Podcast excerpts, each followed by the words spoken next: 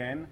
Uh, I was here about a year ago at the previous um, MarxIsMuss uh, conference, uh, and I was talking on a session on Greece with uh, Panagiotis Sotiris, a comrade from uh, Antarsya, and I remember that uh, the end of the session uh, was that, um, well, a certain number of questions, uh, absolutely crucial, will have to be answered, and they will probably be answered relatively quickly. I think a year's time in uh, politics is a relatively uh, short period of time.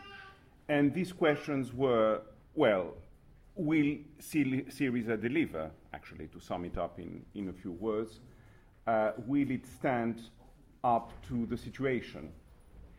And uh, what happened since uh, confirmed uh, at least the validity of the question, if I may say so, because what has been happening, as you know, since January is very simply the test of reality. So let me go through briefly uh, through uh, this period and uh, what is the situation now. Uh, before uh, coming to that, I want to say that the current development in Greece have reached an absolutely critical point, and the forthcoming days and weeks, actually, until uh, the end of June, uh, will be absolutely critical uh, for the future of the whole experiment of uh, Syriza in government. And uh, whatever happens, it will be a decisive turning point for the whole sequence of events we have been living in Greece since now five years. So, uh, my starting point will be the obvious one uh, Syriza's electoral victory on January the 25th, which is an event of, in itself of historical importance. Uh, it is the first time a party of the radical left wins elections in post war Europe.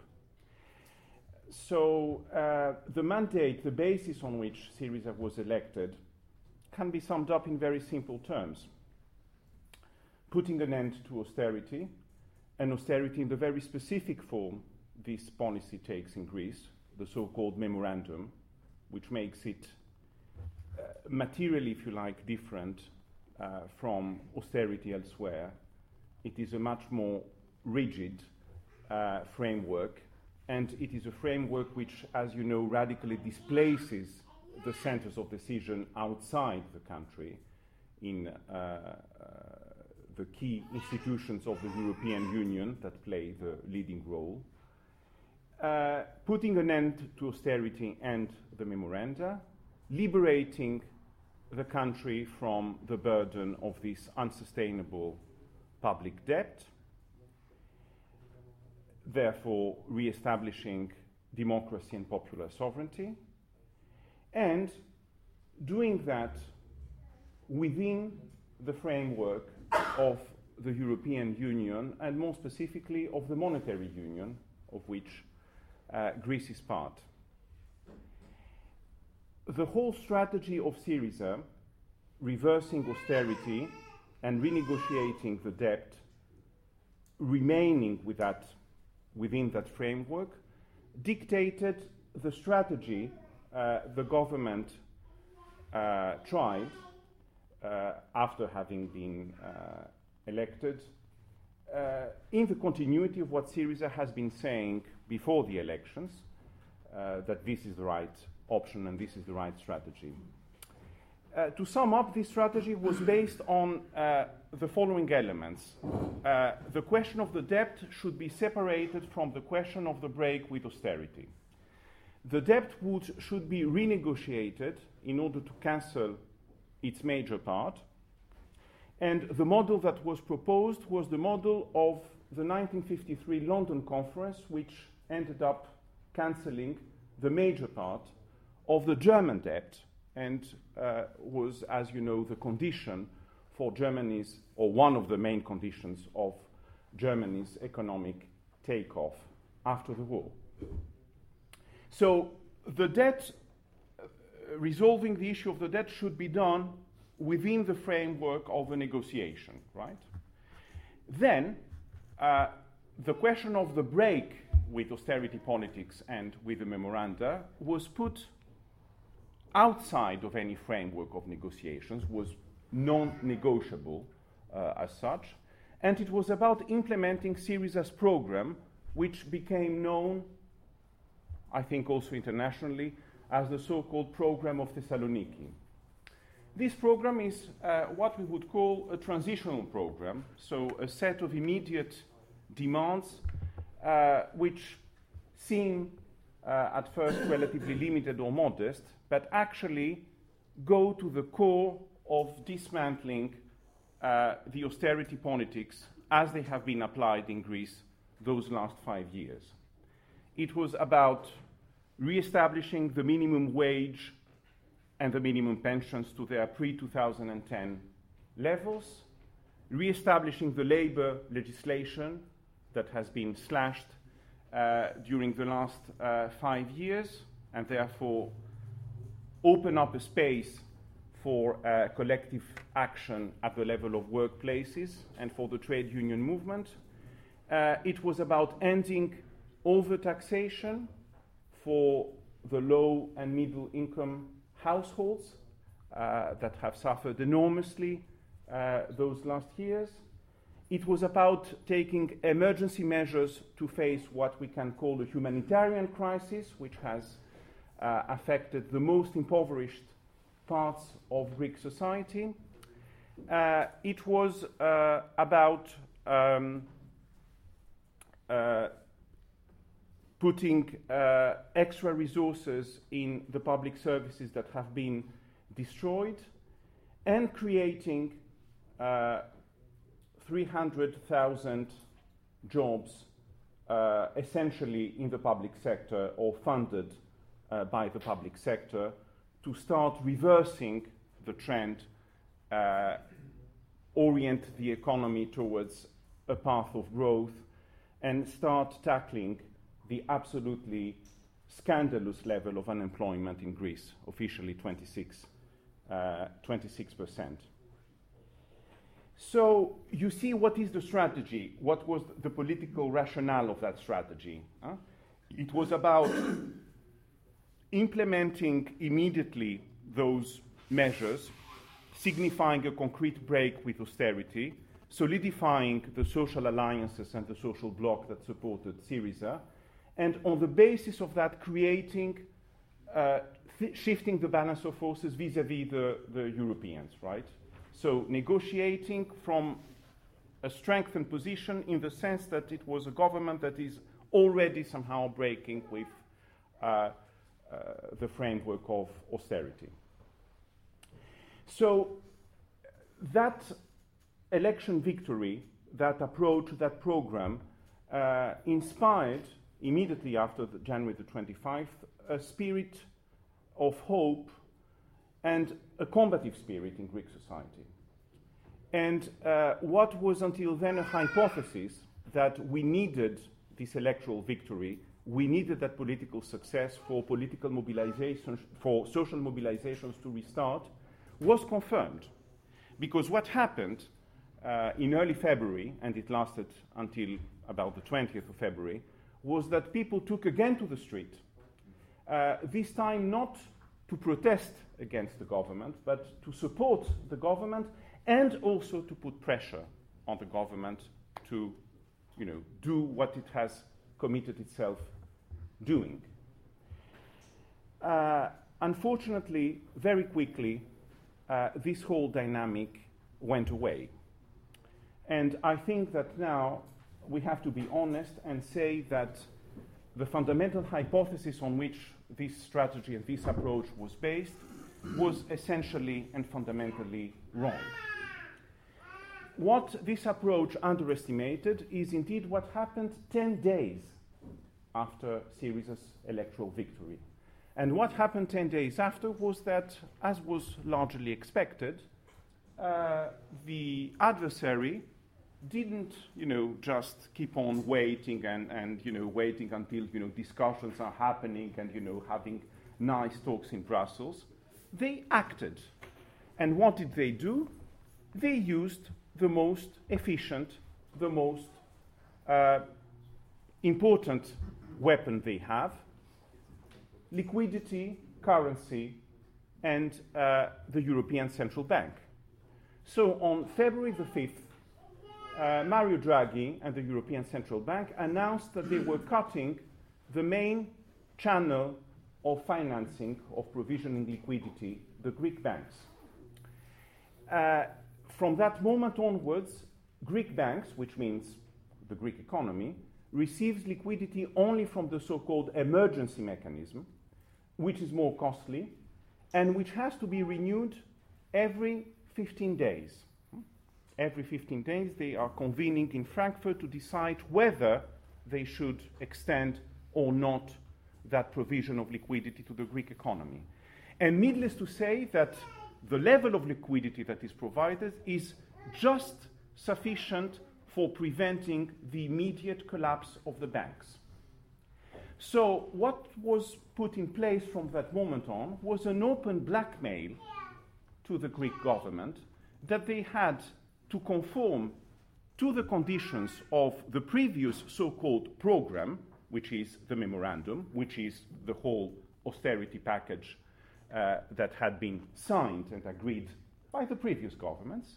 And if they didn't do that, then no liquidity, or that very minimum level of liquidity, you know, just to keep uh, the victim with the head uh, above uh, the water. That blackmail was reinforced at the end of March when the European Central Bank went one step further by deciding not to allow Greek banks to buy bonds of the Greek debt. Which means that from February onwards, Greek is repaying billions essentially to the IMF. This is the contingency of the calendar, actually, of the repayment, only with its own internal resources. It is the only country in the world that is doing that. The result is that now the public coffers are empty. The government was forced to transfer in a compulsory way by decree the funds uh, in uh, local government and in agencies such as hospitals and uh, even universities and so on uh, to the Central Bank of Greece uh, in order not to default. And not to default in this case, of course, needs to be clarified because, as you immediately understand, there are two ways of defaulting. You can default vis a vis your own people and not pay pensions and wages uh, to public sector workers, but you can also default to the creditors. Uh, and this, at least as yet, although evoked on several occasions by various members of the government, but has not been decided. What happened on the front of negotiations in the meantime was that, put under that constant pressure and blackmail, the Greek government had to make crucial, absolutely fundamental concessions. The major framework of those, of those concessions was the agreement signed on February the 20th by the Greek government with the rest of the Eurogroup members. It is difficult to overestimate the gravity of the retreat operated at that moment by the Greek government. By signing this agreement, the Greek government made four crucial concessions. First of all, it accepted to situate the whole framework of negotiations in the continuity of the so called previous arrangement and not breaking with it. Whereas the initial position of the Greek government was that we don't want your money, we want to negotiate everything from scratch on the basis of our proposals and our alternative program. Now it is about negotiating within the framework of the existing uh, program. Secondly, the Greek government recognized the, integ- the entirety of the Greek public debt and committed itself to repay it entirely and on time. Third point, third concession the Greek government accepted the supervisory role of the Troika. Of course, now the Troika has been renamed. It is called the institutions, it is called the Brussels Group, but absolutely nothing has changed in the mechanism, contrary to what a superficial uh, uh, and official uh, discourse might have been saying. And this is because the Troika is not a name. The Troika is not, you know, some kind of people, you know, going here and, and there. The Troika is a very specific mechanism that is based on a keyword called the review. The review means that these men in black of the Troika, I think that all of them have been actually men so far, go to Greece.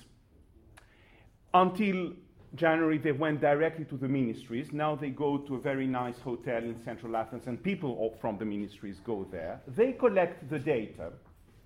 They check that the Greek government, or the extent to which the Greek government is implementing the reforms and the measures which are uh, part of that program, they write their report, and this is the conditionality for, for every disbursement of money and of the loans given to the Greek government.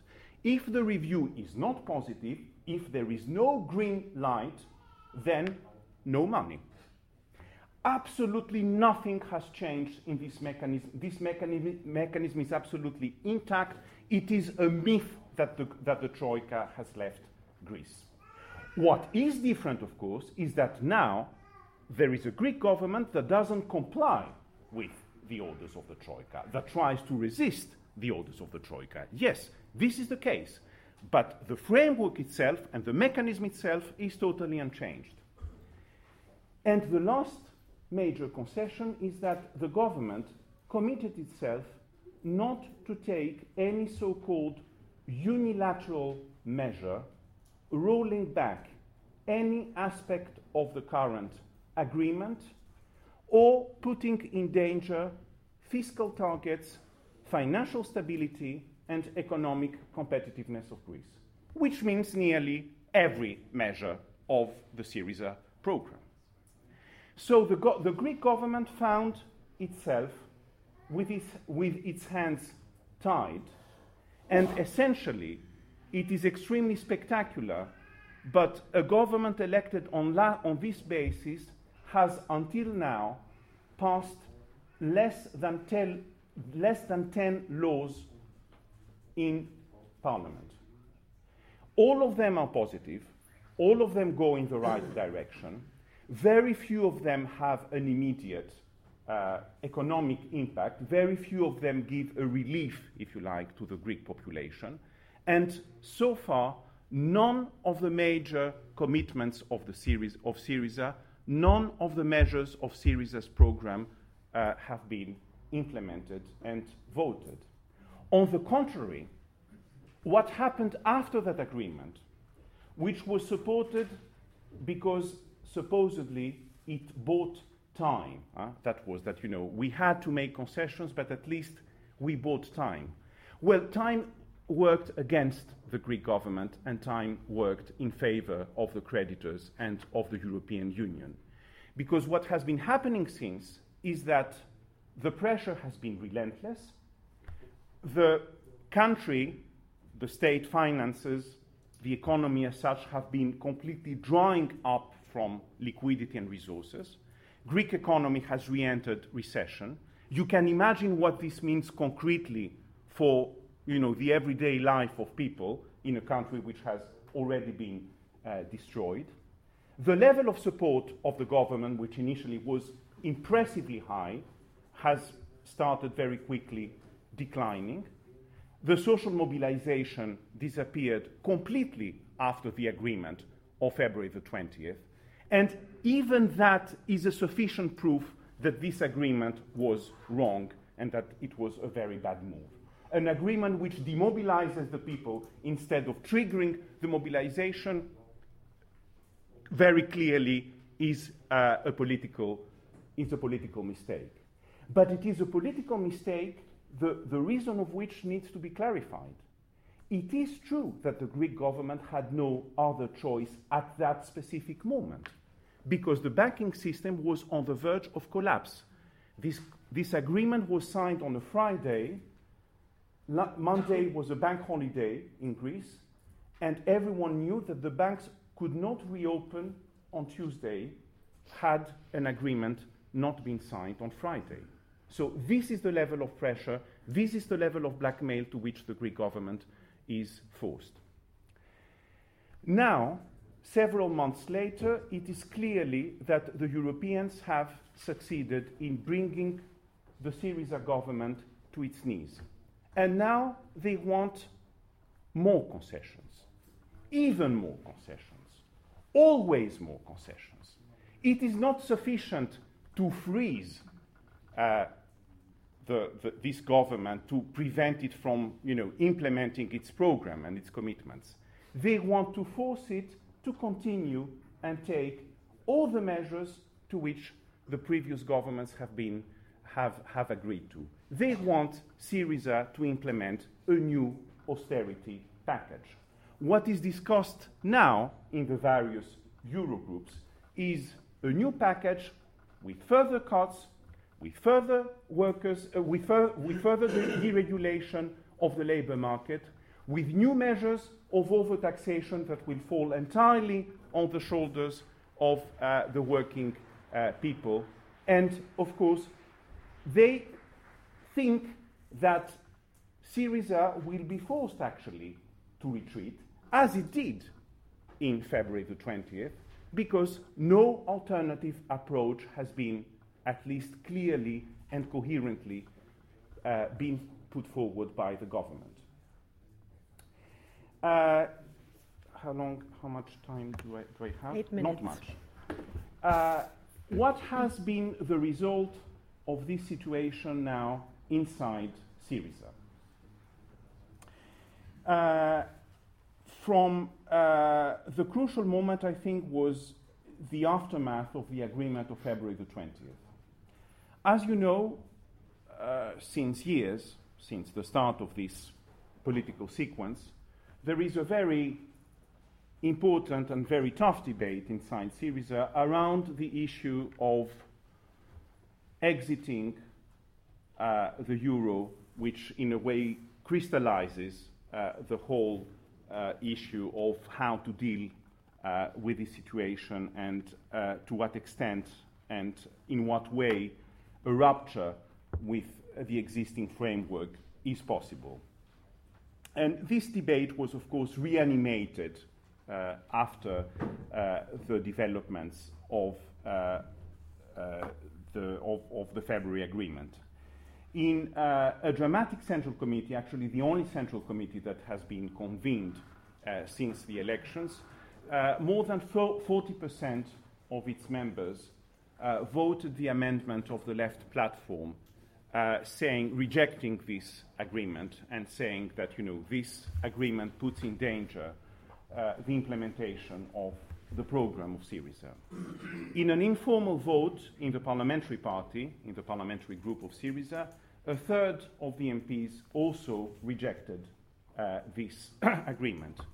The result of that was that this agreement never passed parliament was never submitted to the Greek parliament, despite the very strong demands and pressure uh, being put by uh, the Europeans, which, of course, is a good thing. It weakened de facto its political legitimacy. It also forced the government to uh, even vote those very limited measures, those uh, very few bills uh, I have mentioned uh, before, more audacious on social questions like the questions of uh, the prisons, for instance, the reform of the prisons, and uh, on the level of uh, democratic rights, if you want that, than on the level of economic measures that imply a cost and that are not approved by the Troika, aka Uh, the institutions.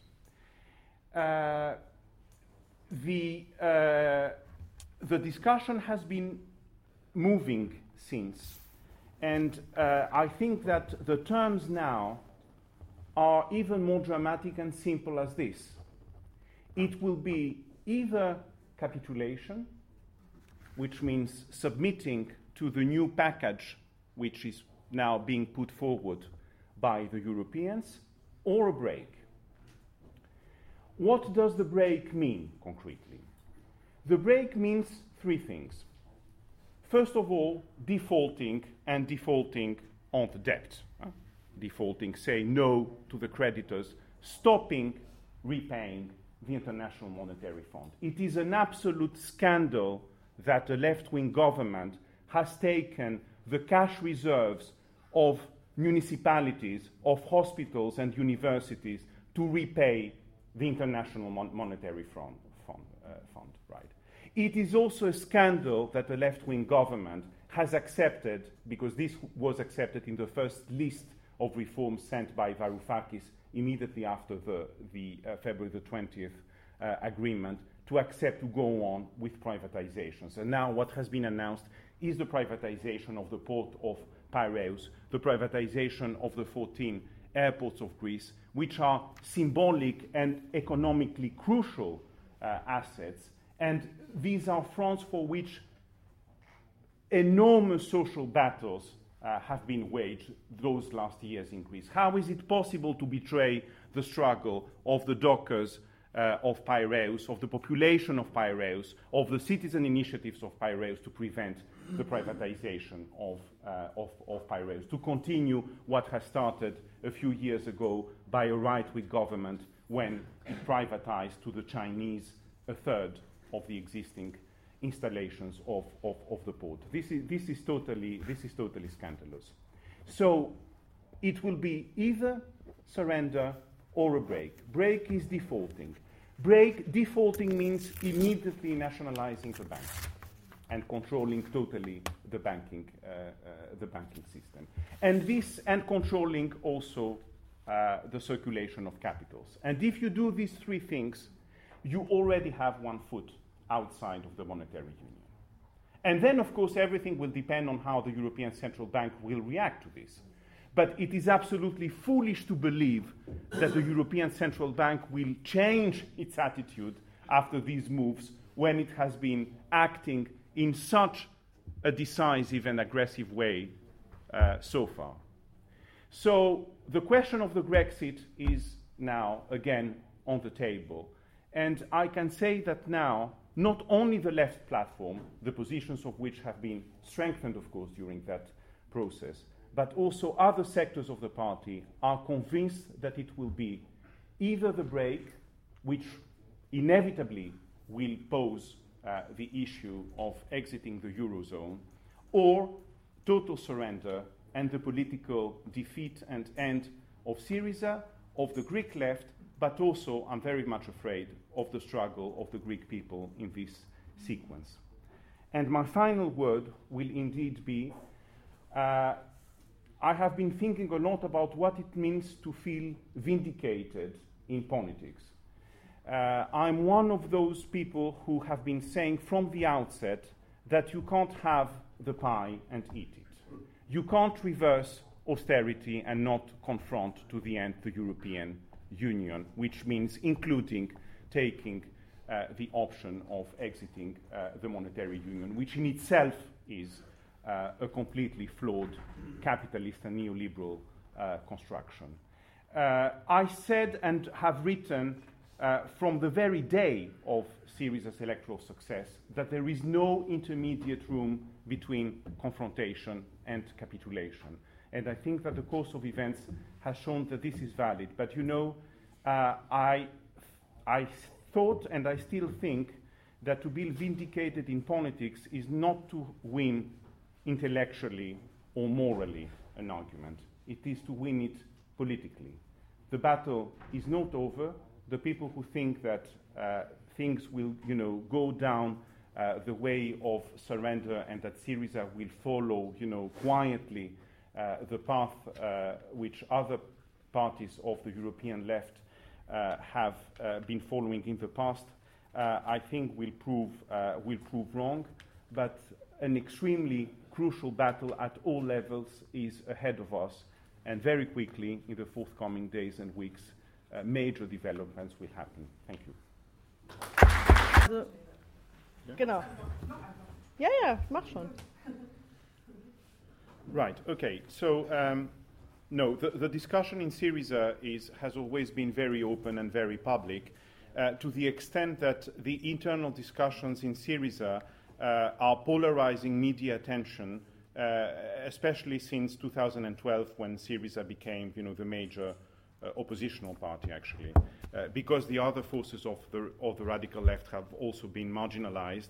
Uh, the internal debates of Syriza has as they traditionally have been, uh, very, very open and very, and very public, but also at- attracting media attention. If, let me put it this way uh, if you ask uh, an ordinary Greek citizen uh, who is the left winger in favor of exiting the euro, uh, he, w- he will say Panagiotis Lafazanis, the leader of, of, of, of, of the left platform. He, he will not mention, you know, even the Communist Party, who has a very confused, actually, uh, line on these issues because they, they just uh, refer to a kind of anti-capitalist rhetoric, or, or, or, the far left that is, you know, too marginal and not and not visible, uh, not, not not significant. I mean, in the political in the political landscape.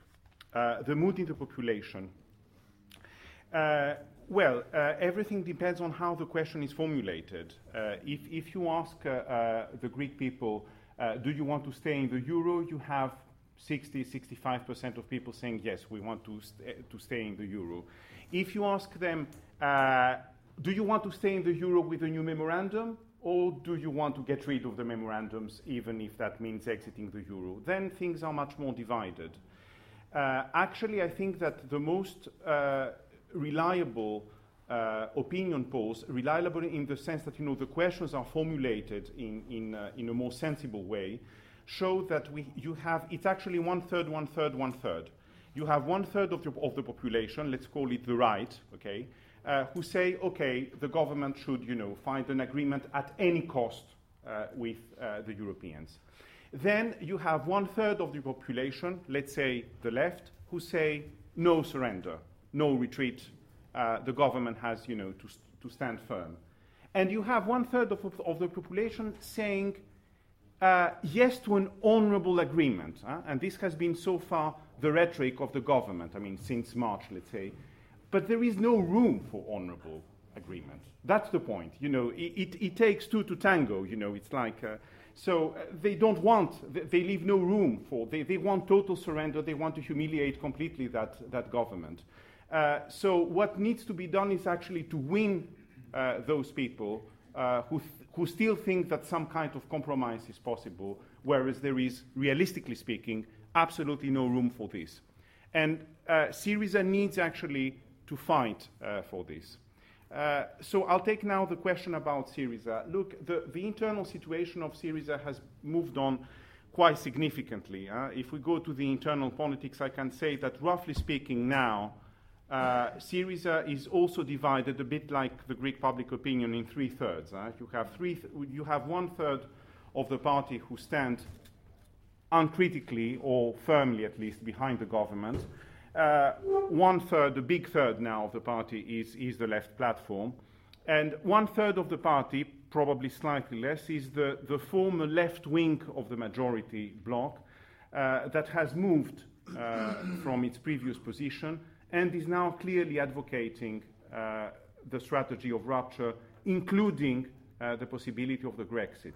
So now I would say, and I, I, can say that on the basis of the debates in uh, the political secretariat of, of, of the party, that uh, it's approximately two thirds, one third of the party in favor of the break, which means that if the government, uh, which has become increasingly autonomous in the last period from the party itself, uh, you, you understand that the sheer fact that the Central Committee has convened only one time since uh, the elections uh, is in itself indicative of, you know, a choice uh, to sideline as much as possible uh, the party. But the party is still there, uh, although weakened, you know, in its central apparatus and so on. But it's still there, and it won't surrender that, that easily. And the media and the system know that, and they know that the party is against. So that is.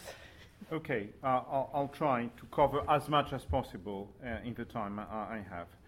Uh, how to respond to the neoliberal narrative? Well, but first of all, okay, by, by uh, uh, criticizing all the myths on which it, on which it is based, huh? because you know Greece is not the only country which uh, has to face those problems. Huh? If, if, that were, if that were only a Greek pathology due to you know corruption, endemic corruption, and Mediterranean laziness, then why Ireland uh, was also hit by the crisis and why Portugal was also hit by the crisis, why these three countries have been subjected to memoranda, for instance. Okay, so uh, that's one thing. The second thing is that we need to understand that. Uh, the European integration and the monetary union are part of the problem, are even a crucial part of the problem and not of the solution to the problem. The monetary union and European integration have produced an increasingly polarized space economically. And, and the neo racism that appears on top of that is the kind of ideological justification of that polarization happening at the level of the political economy. I mean, you understand that, you know, if Germany has all those extraordinary surpluses, about 7% of the GDP, some countries need to have deficits, right? Okay? So the countries who have deficits need to, need to borrow. And when borrowing has been so cheap for such a long time, it is not surprising that, you know, over-indebtedness increased, okay? So this very mechanism, actually, of the monetary union and the whole logic of uh, economic integration produces both economic polarization, but also this ideological reactionary term, these multiple tires in Europe with, you know, Europeans of A category, Europeans of B category, Europeans of C category, and of course, subhuman people who are those who are allowed just to die when they try to reach Fortress Europe, okay? Because this is also part of what the European Union and the European reality is about. Second thing, there were a lot of questions about the viability of uh, the Grexit and the alternative plan. Yes, it is true that the, uh, uh, it creates problems, you know, the, the Grexit. Huh? Uh, it, it is true that, you know, inputs become more expensive. Hmm? Uh, this is not immediately, this is not integrally. Rep- the repercussion is not automatic in terms of inflation, not integrally at least, but the, the, there is an impact, right? But it also gives a boost to internal production. Just to give you an example, Greece is perfectly able to be self sufficient in terms of its agricultural production and even to, you know, to, to experiment socially in a very interesting way in that, in that respect because you still have a network of small and middle peasantry actually in Greece and, and, and a largely non-capitalist or, or no agribusiness type of uh, model uh, concerning agriculture. And it, it, goes the same for, you know, other, other sectors of the economy that can also benefit ra- rather quickly from a Grexit. So, indeed, you know, the currency reserves are limited and you need to plan how they will be spent. But a lot goes through interstate agreements.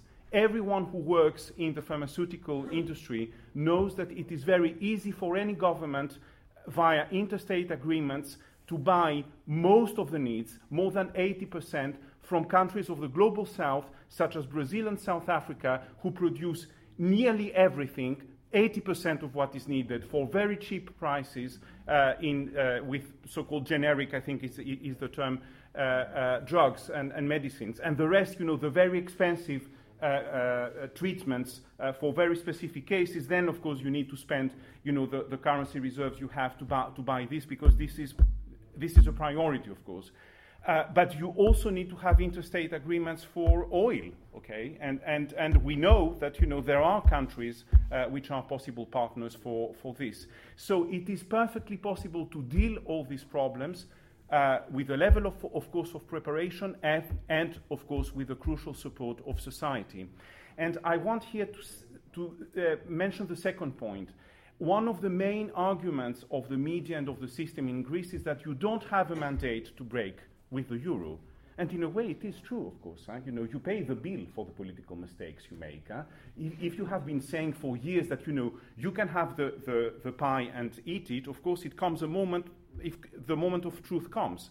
So inevitably, but this is mentioned by the government itself. Huh? Uh, we will consult the people either in the form of the referendum or rather, as we say in the left platform, in the form of new elections, if an acceptable agreement with the lenders and the Europeans is impossible, which we know that this is already uh, the case. Uh? So this is, I think, the line in order to have a clear popular mandate to go uh, to the break and to the rupture. Yes, the left platform is working on the alternative plan. Quite detailed, actually, elements of that plan have been produced, more specifically by Kostas Lapavitsas and a group of people around him. Uh, but now I'm in, in, a position to say that in the very next days, uh, we will issue publicly an alternative uh, programmatic po- proposal, including technical elaborations, but of course a whole political uh, argument, uh, to submit this to the discussion not only of the party but to society and to the Greek uh, people uh, as such. Uh, what about the what are we going to do if a new memorandum is, is signed? Uh, and is the left platform going to vote against, etc.? Look, I mean, we have the government says it has red lines uh, that it that won't be crossed. Uh. We also have our red our red lines, and we made it clear. You know, the, the, the last interviews by Panagiotis Lafazanis were absolutely clear. We do not consider being in government or power as a goal per se. If we are not able to put forward what is our policy and our very, you know, raison d'être, or, or the, what makes, what gives sense actually to our, to our action, then we'd better do uh, something uh, different actually uh, from this. Uh, but uh, my point is that the party Syriza as a party, not just the left platform, will not accept a new memorandum. So the worst scenario in this case would just be the collapse of the existing government, which in any case is not a homogeneous entity, even at the level of the cabinet. Not only because there are ministers of the left platform in it, but more broadly, there are very significant differences uh, within the cabinet itself, and even, albeit to a lesser extent, within that close team of economists who are taking uh, the key decisions concerning nationalization. We are very much aware of the extremely damaging effects that uh, a capitulation might have in Europe. It will create a negative shock wave, huh, like the positive, the reverse of the positive shock wave created by Syriza's uh, victory. And uh, so the battle is not over uh, within, within the party. And, and the plan of the adversaries, you know that, is to divide Syriza to break this government as it is, to force part of it possibly to make an alliance with center left parties, etc., to change actually the whole political co- configuration, which will just that will just mean the end of Syriza as we know it. Okay? And I think there, there are very strong forces within the party that are now becoming aware and even, I would say, fully aware of, of what is going on and are determined uh, to react. And as a conclusion, I want, I want to say something about the meaning of uh, solidarity and international solidarity to you, German and non German comrades here. First of all, I want to thank publicly Christine, uh, the three members of the Bundestag who voted against the agreement. This is what I call true internationalism. True internationalism means, means telling the truth about what is happening, refusing the idealized images. And the truth is that even if the Greek government is forced to make concessions, we do not have to accept this. Our duty, I think, as internationalists in Germany, is to say that yes, this agreement has been forced on, on Syriza because of the attitude of the German and the other European uh, governments and, and, and be clear about this and be clear about what is happening not only at the level of Germany because it is not a Greco German match, it is a left wing government against the holy alliance of capitalist and neoliberal powers and political forces in Europe. So these comrades and all the Die comrades who abstained show the way actually for true internationalist positions because internationalism is about politics. It's not just about morality and moral and moral support, right?